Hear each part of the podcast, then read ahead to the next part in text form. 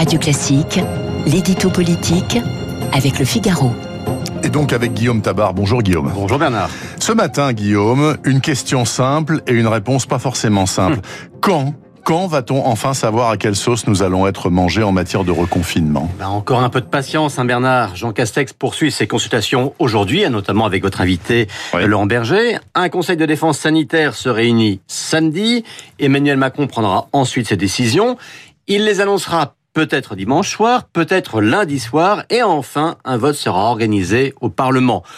Tout cela fait beaucoup pour aboutir à un mot qui est sur les tables et surtout dans les têtes depuis plus d'une semaine, reconfinement. Cette attente interminable crée un doute et un sentiment de flou qui est clairement anxiogène pour la population. Alors, assis hier soir, Gabriel Attal, le porte-parole du gouvernement, a fait une grande annonce. Il faudra, a-t-il dit, des mesures supplémentaires. Franchement, on l'avait compris. alors pourquoi l'exécutif attend-il si longtemps, selon vous, avant de trancher? Bah Parce que le réglage n'est pas évident à opérer. Moins évident que pour les confinements précédents, car il n'y a pas qu'une courbe sanitaire à surveiller, il y a aussi un impact économique à prendre en compte, alors qu'on sait que le quoi qu'il en coûte ne peut pas durer indéfiniment. Et puis surtout, il y a un impact psychologique qui commence à être inquiétant, notamment pour les jeunes. Et même si les sondages disent que les Français respecteront les mesures annoncées, il y a une lassitude et un épuisement qui font qu'à tout moment, la résilience peut se transformer en désobéissance.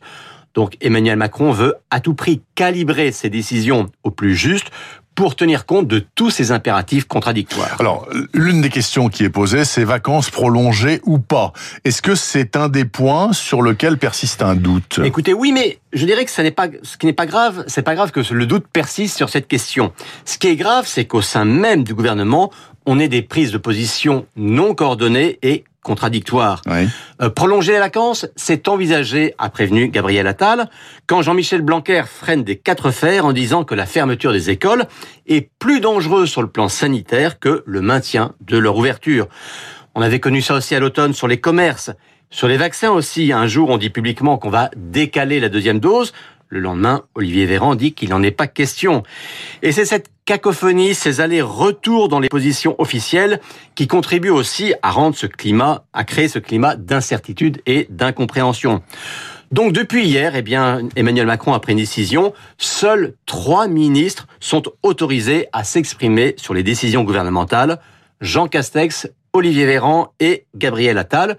Au passage, ça veut dire ni Bruno Le Maire, ni Jean-Michel Blanquer. Mais on le sait bien, hein, ce, genre de consigne, ça ne dure jamais très longtemps.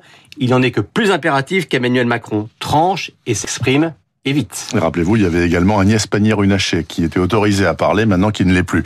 Merci beaucoup, en tout cas, Guillaume Tabar du Figaro. Cinq jours par semaine, du lundi au vendredi sur Radio Classique. Il est 8h15 exactement.